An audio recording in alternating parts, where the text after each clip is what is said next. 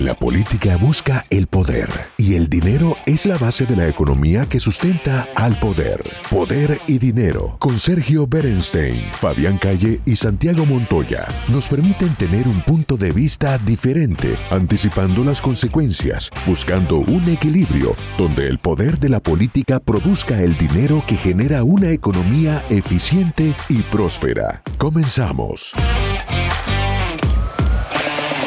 Bienvenidos a esta nueva edición de Poder y Dinero, programa que se emite de lunes a viernes en Americano Media. Hoy tenemos para comenzar este programa uno de nuestros columnistas, Julián, ustedes ya lo conocen ya de ediciones anteriores, focalizado y un gran estudioso en temas de Medio Oriente, de Israel. Y hoy aquellos que seguimos los temas internacionales prestamos mucha atención a un tema muy sensible para la seguridad de Israel y del mundo occidental, que es el programa nuclear de Irán. Julián, bienvenido a Poder y Dinero. Bienvenido, Julián.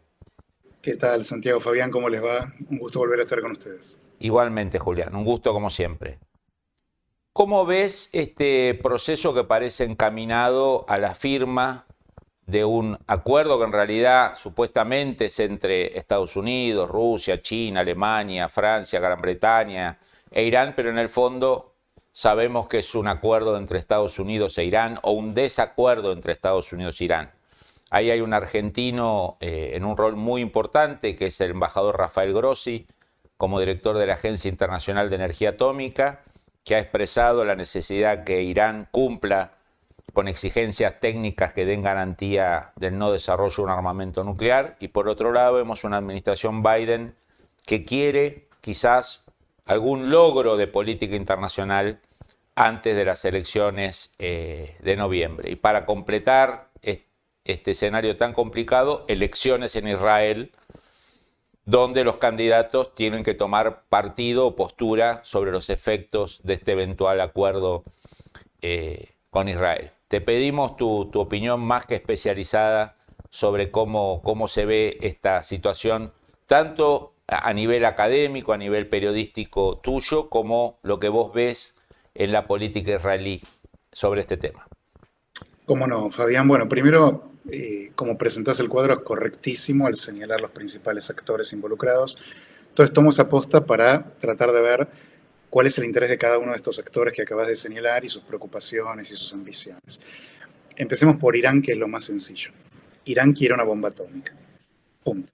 Quiere muchas bombas atómicas, de hecho, lo viene intentando desde hace décadas de lograrlo, de manera clandestina hasta que quedó expuesto y entonces allí sí se vio la obligación de negociar lo que se había revelado como que era un programa nuclear con una posible dimensión militar para usar una jerga muy típica de la Agencia Internacional de Energía Atómica.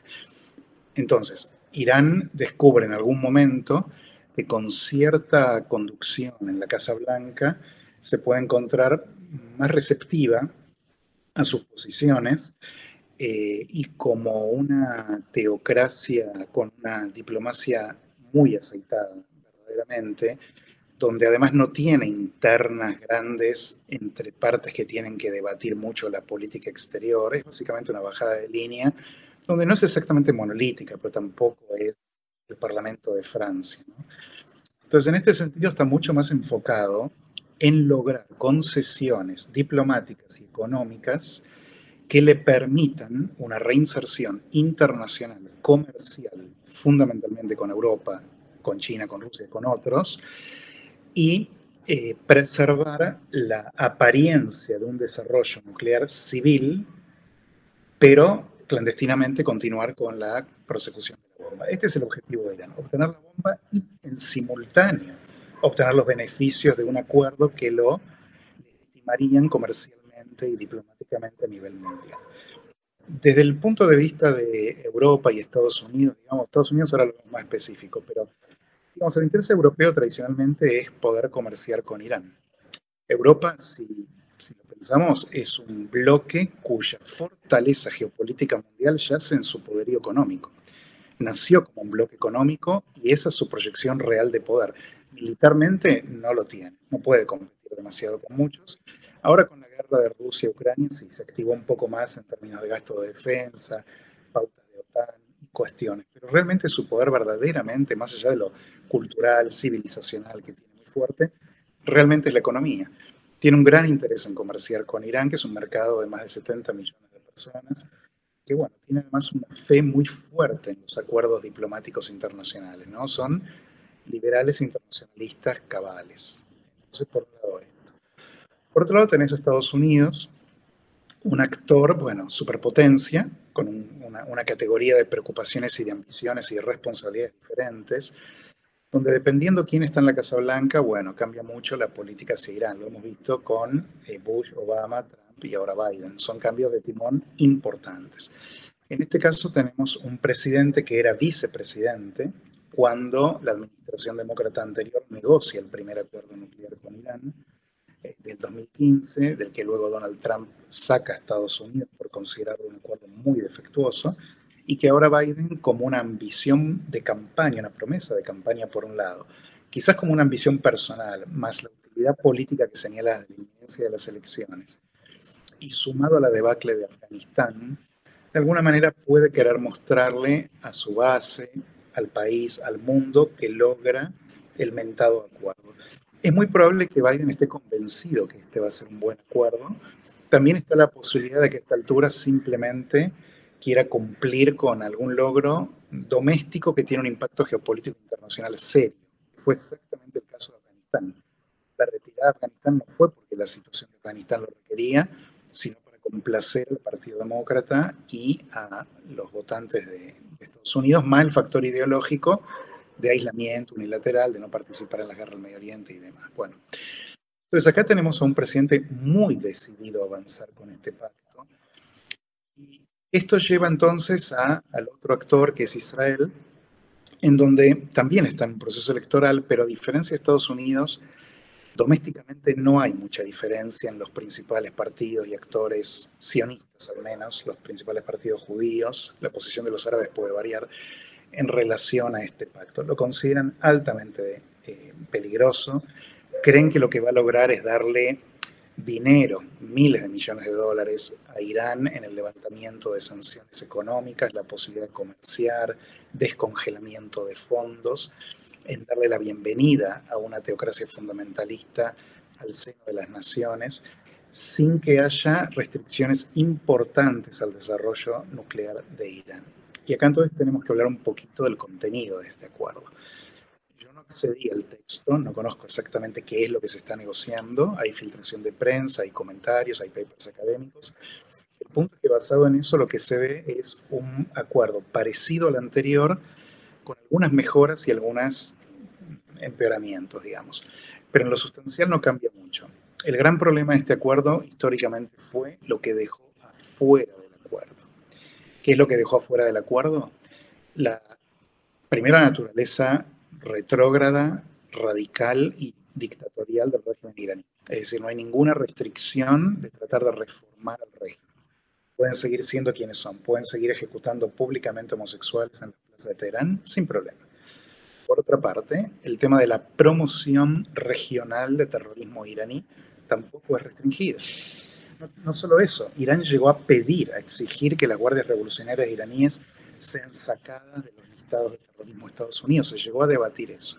Entonces, exactamente al revés de lo que tendría que estar pasando.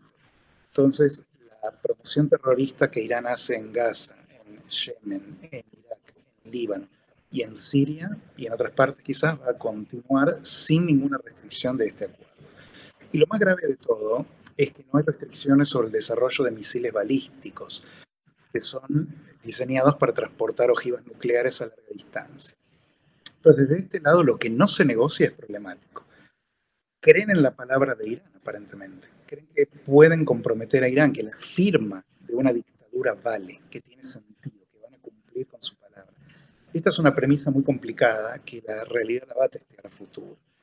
Y bueno, y desde Israel vienen surgiendo desde todo el estamento del gobierno y de la oposición. Por ejemplo, pensá en Benjamin Netanyahu, eh, que, fue un gran opositor al acuerdo y está completamente respaldando posición del gobierno en cuanto a las críticas.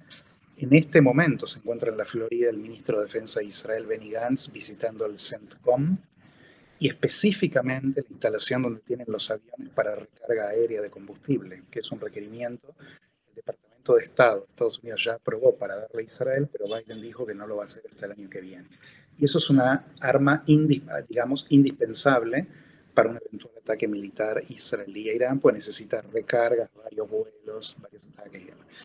Entonces, grosso modo, para sintetizar y devolverles la palabra a ustedes, yo creo que acá esta danza de actores, a la que hay que agregar, como señalas, perdón, a la Agencia Internacional de Energía Atómica, que creo que está haciendo muy buen trabajo, nuestro compatriota Rafael Grossi, en términos de técnicamente señalar las deficiencias de la falta de transparencia iraní en, este tema. Y uno puede imaginar las presiones a las que está sometido desde Irán, desde Estados Unidos, desde Europa y desde su propio eh, staff, ¿no? que busca hacer un trabajo objetivo en un ámbito hiperpolitizado. Entonces, me parece acá que lo que, pareciera que está ocurriendo es una inminencia de acuerdo. Desde Israel dicen que es muy defectuoso. El mundo árabe sunita moderado también lo señala con mucha preocupación. Por otro lado, Europa y Estados Unidos, sorprendentemente alineados manera con China y Rusia, ¿no? en querer un acuerdo, que bueno, hay una, con esto cierro, hay una consideración que yo siempre hago. Cuando una dictadura apoya algo que pareciera que vos también querés, bueno, empezá a preguntarte si, está bien lo que estás acompañando. Julián, nos queda un minuto en este bloque, así que te dejo planteada una pregunta eh, para que la desarrollemos en el próximo. ¿Vos ves eh, en las elecciones que se vienen en Israel algún candidato que más allá de su oposición eh, durante la campaña, de su crítica a este acuerdo, finalmente termine aceptando el acuerdo y, trabajando dentro de los parámetros que, fija Estados Unidos. Y pienso básicamente en Netanyahu, ¿no? Un hombre que a veces eh, es muy duro de palabra, pero en los largos periodos que él ha controlado la política de Israel, sea gobernando él o haciendo inviable otros gobiernos, con su presencia fuera, eh, en el fondo nunca escaló con Irán. ¿no? Evitó guerras en el Líbano, evitó ataques preventivos a Irán. O sea, es un hombre de palabras muy duras, pero en el fondo confiable para los Estados Unidos en esta eventual maniobra. Te dejo planteado esta pregunta para saber tu opinión y seguramente en el segundo bloque eh, Santiago te va a hacer algunas consultas también ligadas a la economía de Israel, que a partir de esta serie de Netflix o esta película de Netflix sobre la historia de Simón Pérez y el milagro económico del plan Shekel, seguramente eh, nuestra audiencia nos va a agradecer que vos desarrolles un poco el tema también de cómo está impactando la economía en el actual proceso electoral de Israel.